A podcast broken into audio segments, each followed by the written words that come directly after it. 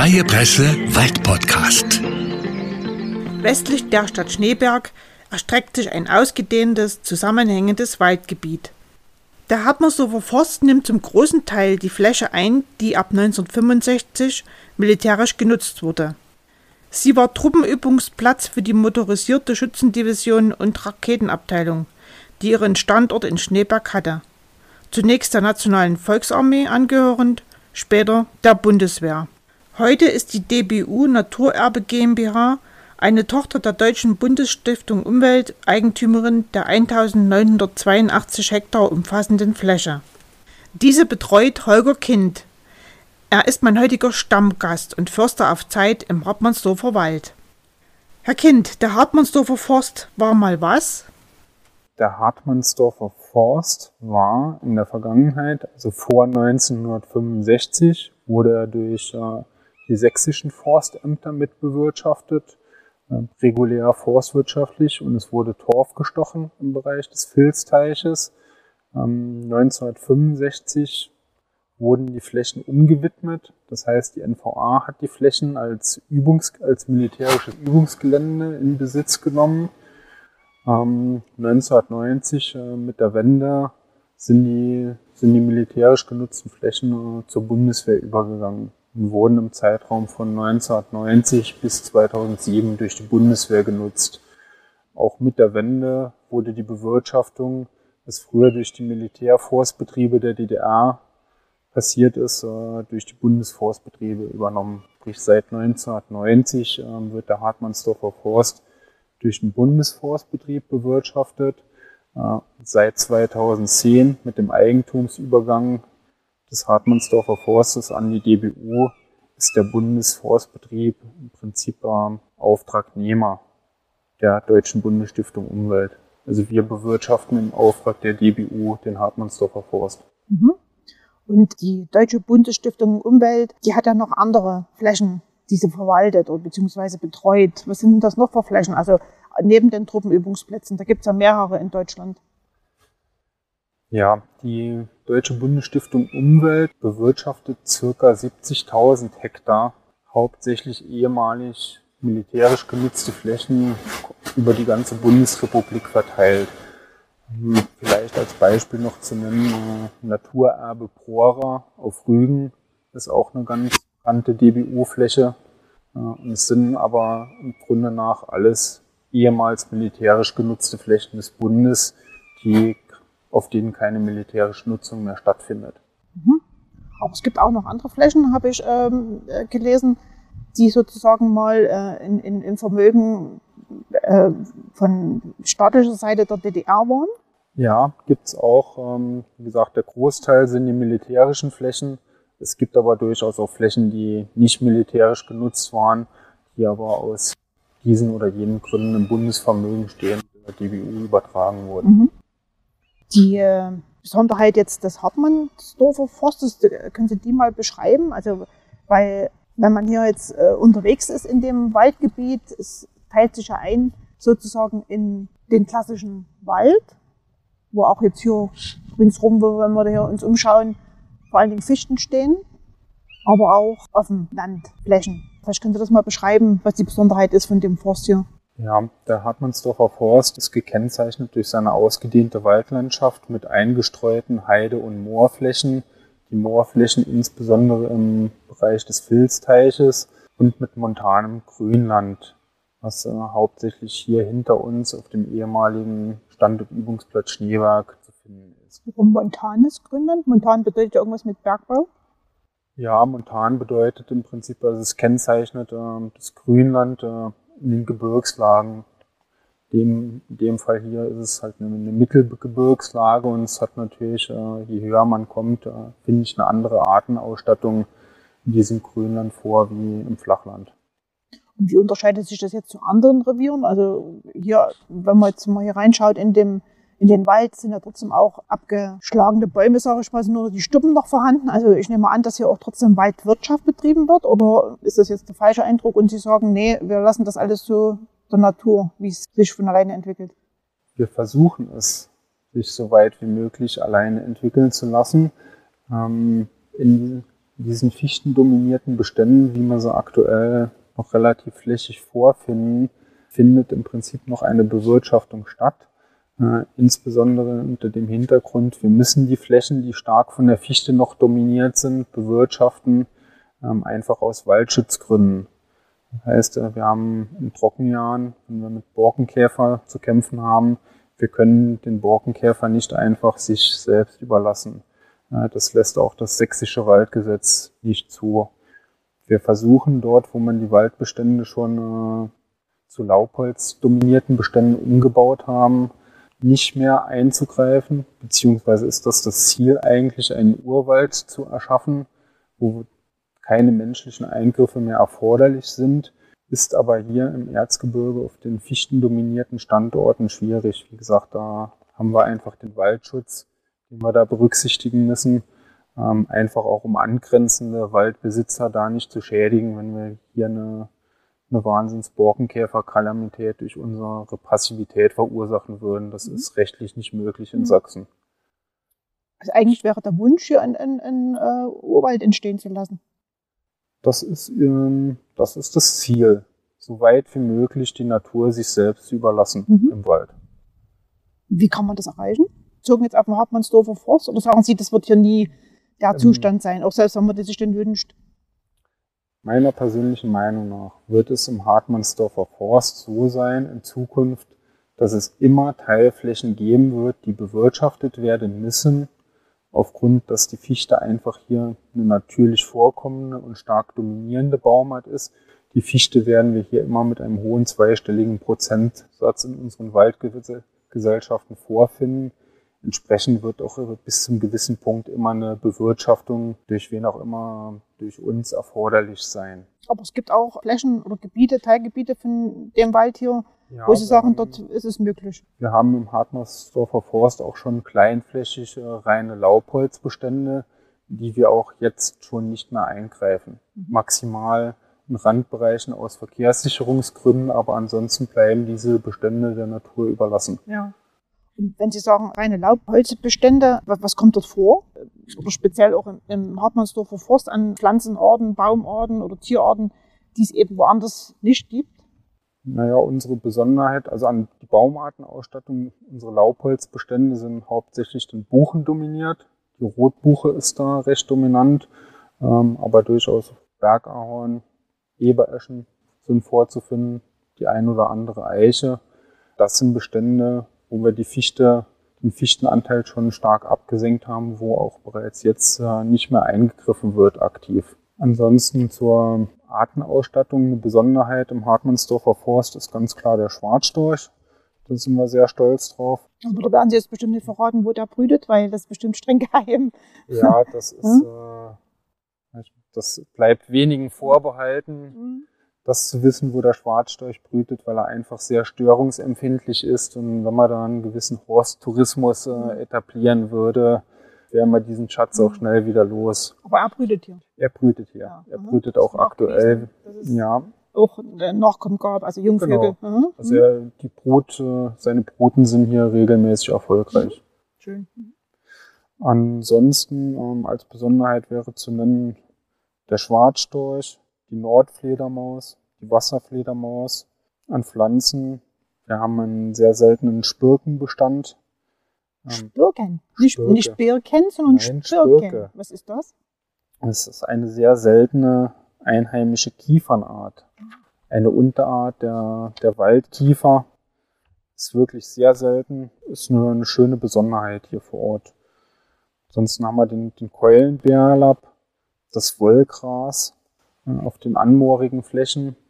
Das sind so die seltenen Pflanzenarten, mhm. die wir hier mhm. zu bewahren versuchen. Wenn Sie sagen, zu bewahren versuchen, ähm, würde das ja fast äh, einschließen, dass man halt auch äh, einige Gebiete von Ihrem Bereich hier sperrt. Aber äh, das ist ja nicht so. Es ist alles offen. Man kann überall hingehen.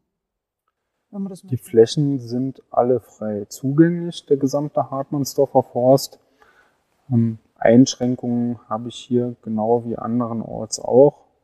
Anhand des Landeswaldgesetzes, ich darf keine forstlichen Kulturen beispielsweise betreten, beziehungsweise ist es, ist es natürlich sinnvoll, ähm, die ausgewiesenen Wanderwege zu benutzen Hm. und nicht kreuz und quer durch den Wald und durch das äh, Grünland äh, sich zu bewegen. Ja, okay. Aber Sie haben ja nur jetzt auch ein sehr großes Forstrevier unter sich. Also da überall zu sein, das schließt sich ja von selber aus. Haben Sie dann auch äh, eigene Mitarbeiter hier? Als Bundesforst in dem Sinn? Oder Ja, n- nutzen Sie Fremdfirmen? Sowohl als auch. Mhm. Wir arbeiten mit äh, forstlichen Dienstleistern zusammen, haben aber auch drei eigene Waldarbeiter, die allerdings nicht nur für den Hartmannsdorfer Forst zuständig sind, sondern auch für mehrere angrenzende Reviere in, Hm. in Thüringen Ja. und in Sachsen. Jetzt nochmal zu Ihrer Person. Man hört ja heraus, dass Sie kein Erzgebirger sind. Sie haben fahren auch ein, ein Fahrzeug mit einem Kennzeichen, das deutlich macht, dass die, die Stelle, bei der Sie arbeiten, aus Thüringen ist. Vielleicht können Sie das nochmal beschreiben. Also Sie haben ja auch zu mir gesagt, dass Sie Pendler sind. Wo wohnen Sie dann und kommen Sie da immer dann zur Arbeit hierher und sind Sie die Woche über hier? Wenn ich mal so neugierig sein darf. Ja, also ich bin Pendler. Ich komme ursprünglich aus dem Saarland, äh, lebe aber seit über zehn Jahren in der Lausitz, habe dort auch Frau, Kind, Haus und Hof ähm, und bin momentan halt Wochenendpendler. Das heißt, ich reise sonntags abends oder montags in der Früh hier an und fahre üblicherweise freitags nachmittags dann wieder zurück in die Lausitz. Mhm. Aber da haben Sie ja schon, das jetzt für die Zukunft auch so sein? Ähm, Also- das Ziel für die Zukunft ist wieder eine, ein heimatnahes Revier zu kriegen, wo eine tägliche Rückkehr zum Wohnort möglich ist. Also bleiben Sie nicht hier am Rottmannsdorfer Forst? Nein, definitiv nicht. Es ist ja nur eine, eine Elternzeitvertretung. Da ist ein definiertes Ende im Oktober Ja. 2022. in der Zeit, in der Sie hier waren, was haben Sie da erreicht hier? Was haben Sie selber Ihre Spuren hinterlassen in dem Wald, wo man sagt, das ist das, was ich sozusagen bewirkt habe? Oder ist das da die Zeit zu knapp, in der Sie hier waren? Naja, ein Jahr ist in so, eine, in so einem Leben, Lebenszyklus vom Waldbestand natürlich sehr wenig. Und das Gute bei den Förstern ist eigentlich auch, man sieht erst nach Jahrzehnten, ob derjenige vernünftige Arbeit geleistet hat oder auch nicht. Hm. Das heißt, Aber der, das- Fuß, das der Schicksal- Fußabdruck wird überschaubar Ja. sein. Ne? Das Schicksal tragen ja alle mit Ihnen Das, eigentlich. das Ja. Schicksal tragen alle Mhm. Förster. Das unterscheidet den Förster vom Landwirt. Der Förster erntet nicht das, was er sät. Und kann man trotzdem Spuren sehen von Ihrer Arbeit? Irgendwo? Wo ich Ja, sagen, das, das habe ich, das, da bin ich vielleicht auch stolz drauf, dass ich das. Ja, ich hoffe es. Mhm. Ähm, wie gesagt, ähm, jeder Wald, jede waldbauliche Maßnahme, die man selbst irgendwie vorbereitet hat, ist ja auch im Nachhinein ersichtlich, was derjenige getan hat. Ähm, Naja, wir haben ja einen einen Holzeinschlag vorbereitet fürs, fürs letzte Forstwirtschaftsjahr, beziehungsweise bin ich aktuell in der Vorbereitung des Holzeinschlages für, für den Herbst, Winter diesen Jahres. Ja, genau. Das sind aber dann die Einnahmen, die fließen dann dem Bund zu, oder? Die Einnahmen fließen der Deutschen Bundesstiftung Umwelt zu. Ja. als Eigen. Ja. Wie, wie üblich, Ja. der, der Eigentümer erhält die Eigennamen. die dann die Einnahmen wieder einsetzt, um hier eben Waldpflegearbeiten durchführen zu lassen oder eben die drei Mitarbeiter und sie zu Genau, bezahlen. Genau, die Einnahmen Genau. dienen natürlich einfach auch der, der. Kostendeckung. Mhm. des Ganzen. ja, okay. Gut, aber kommen wir nochmal zurück zum Hartmannsdorfer Forst. Es gibt dann noch viel mehr Flächen in Deutschland, die insgesamt betreut werden von der Deutschen Bundesstiftung Umwelt. Wie viel sind das insgesamt und wie viel ist denn dann sozusagen die Hartmanns, der Hartmannsdorfer Forst davon, also der Anteil davon? Naja, wie eingangs schon erwähnt, die Deutsche Bundesstiftung Umwelt betreut aktuell deutschlandweit rund 70.000 Hektar Flächen. Der Hartmannsdorfer Forst hat ähm, circa 2.000 Hektar. Entsprechend kann man sich den Mhm. prozentualen Anteil ja Das ist relativ wenig herleiten. davon.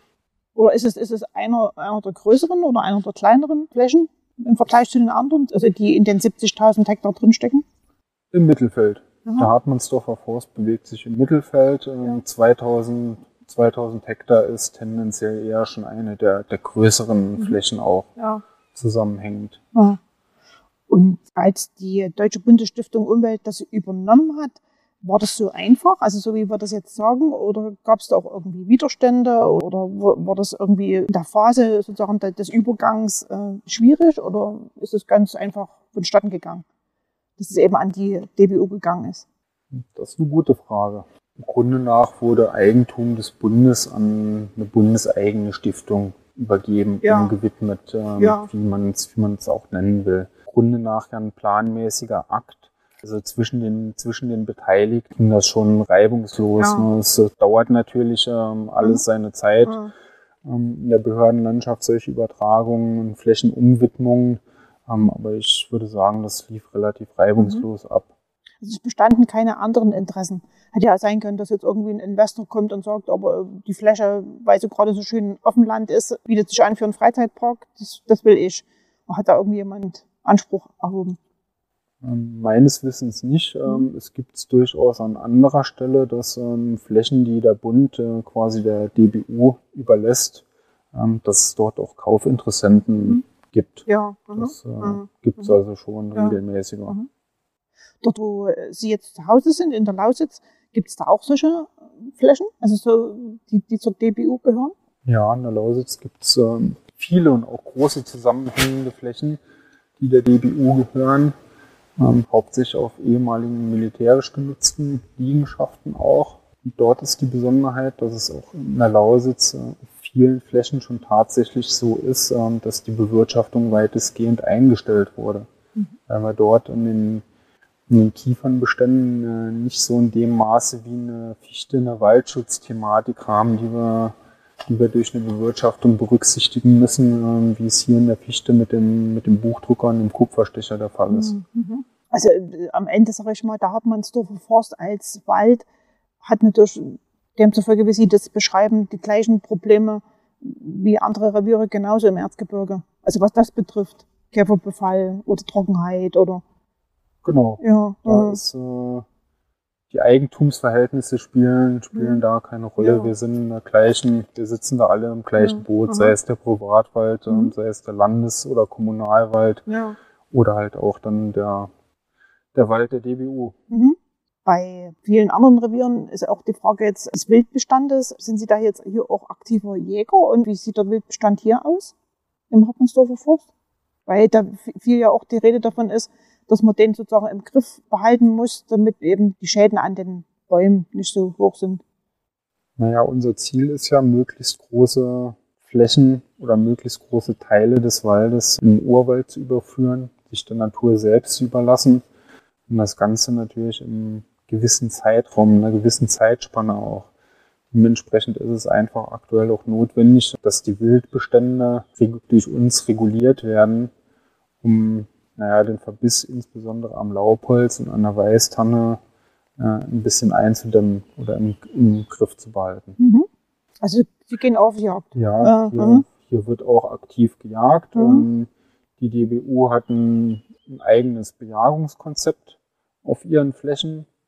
Es wird in Intervallen gejagt. Das heißt, ähm, wir schränken uns bei den Jagdzeiten etwas stärker ein, wie es das Jagdgesetz erlauben würde, ähm, versuchen aber in den geringeren Aktivitätszeiten der Jagd dort einfach mehr Strecke zu machen. Durch konzentrierte ähm, Drückjagden oder Gemeinschaftsansitze und ansonsten das Wild möglichst wenig zu beunruhigen übers Ja. Jahr gesehen. Okay.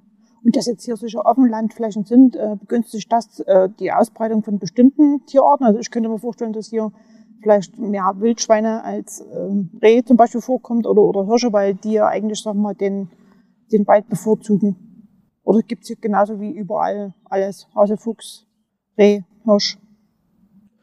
Ja, wir haben, wir haben hier die gleiche Wildartenausstattung wie, wie in den angrenzenden Revieren auch. Das Offenland ist natürlich als Äsungsfläche insbesondere für Rehe und Rotwild beliebt, kommt dabei hinzu, ähm, es ist sehr stark frequentiert, unser Offenland, die ehemaligen Schießplatzbereiche. Also wir haben einen ganz schönen Besucherdruck auch auf den Flächen. Entsprechend kommt das Wild eigentlich auch nur nachts oder am späten Abend oder am- in den frühen Morgenstunden auf die Flächen, um, um dort zu äsen. Wieso haben Sie hohen Besucherdruck? Können Sie das nochmal erklären? Ähm, Besucherdruck ist vielleicht der verkehrte Begriff gewesen. Der, der Hartmannsdorfer Forst wird einfach stark frequentiert von Erholungssuchenden. Ähm, Ist das so? Ja, das ist eigentlich aus meiner Sicht eine, eine recht einfache Erklärung.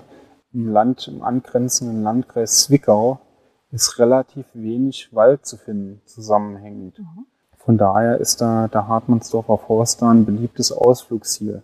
Neben, neben dem Werdauer Wald. Ähm, ansonsten ist relativ viel landwirtschaftliche Fläche im Mhm. Landkreis Zwickau und der Hartmannsdorfer Forst als großes zusammenhängendes Waldgebiet hm, ähm, wird da gerne, einfach für gerne Wanderung. frequentiert Von von. Erholung. Ja, ja. sei es von Wanderern, von Mountainbikern, von Menschen, die ihren Hund äh, ausführen. Hm. Machen wir zurück zu den Offenlandflächen. Was wächst denn dort? Gras oder muss das, muss das gemäht werden? Muss irgendjemand mal mit der, mit, mit der Mähmaschine kommen? Also ich habe vorne an der Straße sieht man öfters mal auch Rinder. Ich nehme an, dass die von einem Landwirt hier aus der Nähe sind. Genau. Es gibt mehrere Bewirtschaftungsformen auf unserem Offenland. Es ist einfach so, ähm, im Offenland funktioniert es nicht wie im Wald, dass man sich zurücklehnt und sagt, naja, wir lassen die Bewirtschaftung sein und es bleibt Offenland. Wenn ich Offenland in Deutschland nicht bewirtschafte, wird üblicherweise Wald draus. Im Erzgebirge wird es voraussichtlich langfristig ein fichtendominierter Wald werden. Prim, in erste, im ersten Schritt wahrscheinlich ein ein Birkenwald mit, mit Pappel. Aber mittel- bis langfristig haben wir hier irgendwie auf dem Offenland dann einen Fichtenwald. Mhm. Das Offenland ist aber auch äh, hochwertig und es ist geschützt. Deswegen wollen wir es ja auch offen halten und bewirtschaften es deswegen. Zum einen haben wir mehrere Hektar, die durch Rinder beweidet werden, was einfach eine, eine extensive Nutzung auch darstellt. Zum anderen ist ein Großteil der, der Wiesenflächen an örtliche Landwirte verpachtet, die das Ganze nach naturschutzfachlichen Gesichtspunkten bewirtschaften. Das heißt, kein, kein Einsatz von Düngemitteln, keine Maat in der Brut- und Setzzeit. Das heißt, unsere Landwirte mähen erst nach dem, dürfen erst nach dem 15.07. die Flächen mähen und die Flächen werden auch nur einmal pro Jahr gemäht und es bleiben immer auch Streifen mit Altgras stehen im jahreszeitlichen Wechsel, einfach um kleinen, kleinen Tieren dort einen Unterschlupf zu bieten. Aber darum müssen Sie sich auch kümmern, dass es eingehalten wird und auch um die Verträge vielleicht auch mit Landwirten oder müssen Sie das nicht machen als zuständiger Revierförster hier? Ich behalte es vor Ort im Auge. Die Verträge werden, äh, werden bei uns im Betrieb abgeschlossen, aber die Einhaltung der Vertragsmodalität, die Offenlandflächen gehören genauso zum Forstrevier wie der Wald. Das heißt, es ist also auch mit in meinem Zuständigkeitsbereich und es wird einfach dann auch mit im Auge behalten, Mhm. ob die Mähzeitpunkte eingehalten werden, ob, die, ob Altgrasstreifen belassen werden. Genau. Hm. Hatten Sie gerade jetzt Brut- und Setzzeiten, wenn ich das richtig verstanden habe, gesagt? genau. Äh, nehme ich mal an, Setz, Setzzeiten sind die, wenn Rehe ihre Zum absetzen und das andere eben sozusagen die Brutzeit von Vögeln, Genau. Bodenbrüder. Brut, Brutzeit Ja, ja. bezieht sich auf die Vögel, Ja, ähm, ja, Setzzeit hauptsächlich Mhm. auf äh, Säugetiere. Ja, und deswegen ist es so, dass die erst dann nach dem 15.07. mit der Genau. Maat anfangen dürfen. Ähm, Ah, nach dem mhm. 15.07. kann man davon ausgehen, ähm, dass die Rehkitzer beispielsweise in einem Alter sind, dass sie nicht mehr diesen Duckreflex haben, sondern sich dann auch schon wegbewegen, wenn Ja. das, das Mähgerät sich nähert.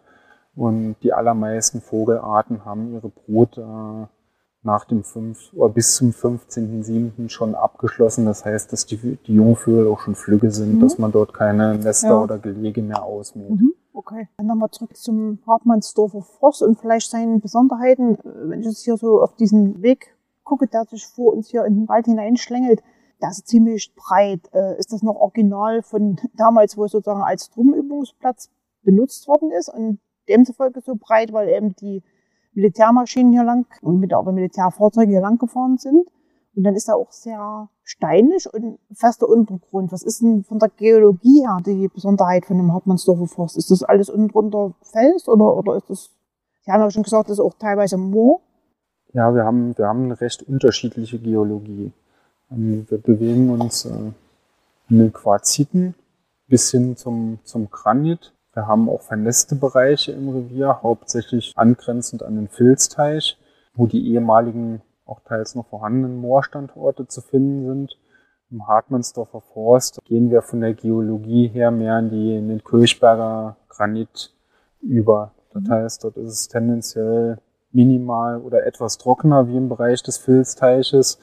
Und ja, zu der, zu der Infrastruktur, ein Großteil der, der Wegeausstattung resultiert einfach noch aus der ehemaligen militärischen Nutzung dort wurde, wurde ordentlich investiert beim, beim Militär. Deswegen ist der ein oder andere Weg doch äh, besser ausgebaut oder vielleicht auch einen halben Meter breiter, wie man es ähm, sonst vielleicht im, im Wald gewöhnt ist. Mhm. So eine persönliche Meinung von Ihnen, finden Sie das gut, dass eben sozusagen solche Flächen dann auch der, der Natur mehr oder weniger überlassen werden? Also es gibt ja auch der, was, was sehr viele wissen werden, das grüne Band äh, an der ehemaligen innerdeutschen Grenze, das ja wirklich auch so symbolisch dafür steht, äh, was eben so früher militärisch genutzt worden ist und was jetzt eben die Natur sich zurückgeholt hat. Sehen Sie das als Förster, also als jemand, der wirklich für den Wald auch lebt oder, oder arbeitet, da ist? Der Förster oder der Forst trägt ja auch die Wirtschaft im Namen. Mhm. Natürlich ähm, tut man auch gerne aktiv ähm, waldbaulich äh, gestalten und auch Holz ernten. Nichtsdestotrotz ist es auch schön und auch wichtig, ähm, dass es in Deutschland Flächen gibt, wo die Natur freien Lauf hat, wo der Mensch sich zurückhält, sich rausnimmt äh, und einfach den, naja, die Natur machen lässt. Also ist okay so. Ja, es ja, ist definitiv, ja. es ist definitiv okay. Es ist gut und richtig. Den, den Waldumbau, so wie es andere Kollegen von Ihnen machen, äh, das machen Sie ja demzufolge nicht so.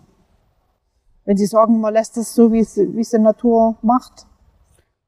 Naja, den, den Wald um, wir begleiten den Waldumbau hier vor Ort. Wir wollen ja einen höheren Laubholzanteil etablieren, um einfach auch Bestände aus der Bewirtschaftung rausnehmen zu können. Das heißt, wir müssen den Fichtenanteil durchaus ein bisschen runternehmen durch aktives Zutun. Mit dem Ziel, uns dann später zurücklehnen zu lehnen und die Bewirtschaftung aufzugeben, dort wo es möglich ist. Überall würde es im Hartmannsdorfer Forst mit Sicherheit nicht möglich sein. Das heißt, ähm, hier hat man eigentlich ein... Also das wird nicht überall im Hartmannsdorfer Forst möglich sein. Nein. Wenn man wird, ähm, hat. Okay. Aber wir versuchen genauso aktiv den, den ja. Waldumbau ja. ähm, zu vollziehen, wie, ja. es, wie es unsere Nachbarn, die Nachbarreviere beim Sachsenforst beispielsweise auch tun. Mhm. Am Bundesforst, um nochmal zurückzukommen auf die Frage Bundesforst, das ist dann tatsächlich Wald, der dem Bund gehört, also der, der Bundesrepublik Deutschland. Genau. Ja. Beim Wald ist es ja bei, wie bei vielen anderen Sachen auch, fast jede natürliche und fast jede juristische Person kann auch Waldbesitzer sein. Das heißt, Privatpersonen können Waldbesitzer sein, Kommunen können Waldbesitzer sein, Bundesländer können Waldbesitzer sein, ebenso kann auch der Bund ähm, Waldbesitzer sein. Und ist es dann immer nur sozusagen äh, Flächen, die ehemals militärisch genutzt worden sind oder äh, die durch irgendwelche Immobilienverkäufe äh, zum Bund gekommen sind? Oder gibt es klassisch tatsächlich große Waldgebiete, die von jeher dem Bund gehören? Gibt es sowas? Der Klassiker, also von den großen Gebieten ist der Klassiker schon die militärisch genutzten Flächen. Seien es aktiv genutzte, militärisch genutzte Flächen oder ehemals militärisch genutzte Flächen. Es gibt gerade in den neuen Bundesländern ähm, gibt es natürlich auch Flächen, die von der Treuhand vielleicht auch zum, zum Bund übergegangen sind, weil es kein, weil da kein Eigentümer mehr zu finden war. Wie gesagt, der Klassiker sind einfach die militärisch mhm. genutzten mhm. Flächen. Aber wenn Sie Treuhand sagen, könnte das auch ein zusammenhängendes, komplettes Waldgebiet sein. Weil es gab ja auch Treuhandbesitz oder sage ich mal Besitz, der aus irgendwelchen staatlichen ja, Organisationen also der DDR übergegangen ist an, an, an genau, die Treuhand. Genau, mhm. das äh, ist auch durchaus möglich. Ähm, aktuelles Beispiel im Schiefergebirge, der Bundesforstbetrieb Thüringen-Erzgebirge vor kurzem eine recht große zusammenhängende Waldfläche mit über 1000 Hektar übernommen. Übernommen? Mhm. Übernommen ja, von der mhm. Treuhand. Ah, mhm. Die Treuhand äh, wurde dort vor Ort aufgelöst. Ja. Das war so quasi mhm. die, die letzte Fläche, die mhm. noch von der Treuhand bewirtschaftet wurde. Und das ist jetzt zum, zum Bund übergegangen. Jetzt hatten Sie gerade noch äh, erwähnt, dass es ja auch aktiv genutzte militärische Flächen gibt, die auch wiederum zum Bundesforst gehören. Da muss ja auch ein, ein Förster dort seine Tätigkeit verüben. Kann man das mal beschreiben, was der dort macht? Naja, also derzeit bewirtschaftet und betreut Bundesforst rund 360.000 Hektar Wald und 247.000 Hektar freie Flächen forstlich naturschutzfachlich und zum Teil landwirtschaftlich. Bundesforst ist damit mit einer der größten Flächenbetreuer Deutschlands folgendermaßen untergliedert in eine Zentrale mit Sitz in Bonn und 17 Bundesforstbetriebe, die auf der Fläche die Bewirtschaftung wahrnehmen. Mhm. Wie gesagt, ein Großteil der, der genannten Flächen sind einfach aktiv militärisch genutzte Flächen. Kann man sich jetzt als Laie gar nicht vorstellen, dass sozusagen dort, ähm, ich sage jetzt mal, Panzer rumfahren und äh, Schießübungen machen, aber gleichzeitig auch äh, ein Förster da sein muss, der drauf schaut, dass der Wald dort funktioniert oder naja, wie ich es eingangs schon erwähnte, ähm, insbesondere bei den großen Truppenübungsplätzen ist es in den meisten Fällen so, dass der äußere Umring in aller Regel aus Wald besteht. Einfach um gewisse Schutzfunktionen zu bieten. Sowohl für die, fürs Militär, für die militärische Nutzung, als auch für die angrenzende Öffentlichkeit. Sei es Sichtschutz, Lärmschutz, Staubschutz, Blendenschutz. Das sind einfach vielfältige Funktionen, die durch aktive Bewirtschaftung, die teilweise auch deutlich von einer normalen forstlichen Bewirtschaftung abweicht, vollzogen werden müssen, um die Flächen dauerhaft fürs Militär nutzbar zu machen oder zu halten. Mhm. Für mich ist das immer so ein Phänomen, dass äh, sich gerade auf solchen Gebieten ja oft auch Tiere regelrecht ansiedeln. Also ist ja das klassische Beispiel mit den Wölfen in der Lausitz die sich ja auch Truppenübungsplätze ausgesucht haben. Was, was zieht denn die dort an? Es sind unheimlich große, zusammenhängende Flächen, auf denen verhältnismäßig wenig menschliche Aktivität stattfindet. Die militärische Nutzung, daran gewöhnen sich die Tiere, das stört die nicht groß. Ähm, die Tiere wissen, dass ihnen nichts passiert durchs Militär, auch wenn es mal knallt und schießt oder mal große Fahrzeuge durch die Gegend fahren. Daran gewöhnen sich die Tiere sehr gut und sehr schnell und wesentlich besser wie, naja, an die, wie an die Frequentierung, wie man es in normalen Waldgebieten durch menschliches Zutun hat. Mhm. Also die suchen direkt dann quasi doch die Ruhe in dem Sinne. Ruhe in dem Sinne, dass sie nicht gestört werden in genau, es sind, der Aufzucht ihrer sehr, Jungtiere. Es sind störungsarme ja. Gebiete für Wildtiere. Ja. Mhm. Mhm. Weil auf relativ großer Fläche verhältnismäßig wenig ja. menschliche Aktivität in Summe stattfindet. Mhm. Hatten Sie schon erwähnt, dass Sie ja nur ein Jahr jetzt hier im Hartmannsdorfer Forst äh, die Elternzeitvertretung gemacht haben für Ihre Kollegin. Was, was würden Sie, wenn Sie dann gehen, äh, dem Hartmannsdorfer Forst wünschen? Und werden Sie das vielleicht auch ab und zu mal noch verfolgen, was sich hier so entwickelt? Oder sagen Sie, das ist dann für mich Geschichte, Vergangenheit und geht mich da nichts mehr an, ich konzentriere mich auf das, was ich dann in Zukunft mache? Nein, ich werde natürlich die Entwicklung vom Hartmannsdorfer Forst äh, interessiert mitverfolgen und wünsche der Kollegin einfach eine, eine glückliche Hand beim, beim Waldunbau, dass wir hier möglichst, äh, möglichst schnell auch äh, auf der einen oder anderen Fläche in den Urwaldstatus kommen und mhm. unser menschliches Zutun sein lassen können. Und den Urwaldstatus, in welchen Zeiträumen denken wir da, dass das sich entwickelt? Ja, realistisch ist immer mindestens mal eine Waldgeneration. Das heißt, wir, wir reden hier mal über knappe 100 Jahre. Mhm. Also sowohl Sie als auch Ihre Kolleginnen werden das nie erleben. Also ich auch nicht. Also ich kenne gar nicht, weil ich schon älter bin. Auf, auf geringen Teil. Wir arbeiten ja nicht erst seit, seit heute und gestern. Das haben wir auch vorher schon Förster hier vor Ort das vorangetrieben. Ich sag mal, die, die ersten kleineren Teilflächen haben wir ja bereits aus der Nutzung genommen. Ähm, aber dass wir wirklich große, vielleicht auch große zusammenhängendere Flächen aus der Bewirtschaftung rausnehmen können, das ist dann Zukunftsmusik. Ähm, das wird, werden dann spätere Generationen von Förstern eher erleben. Mhm. Und wie muss ich mir dann den, den Urwald vorstellen, der dann hier anzutreffen wäre? Der Urwald wird auf jeden Fall weniger aufgeräumt aussehen, wie es vielleicht ähm, jetzt der Fall mhm. ist.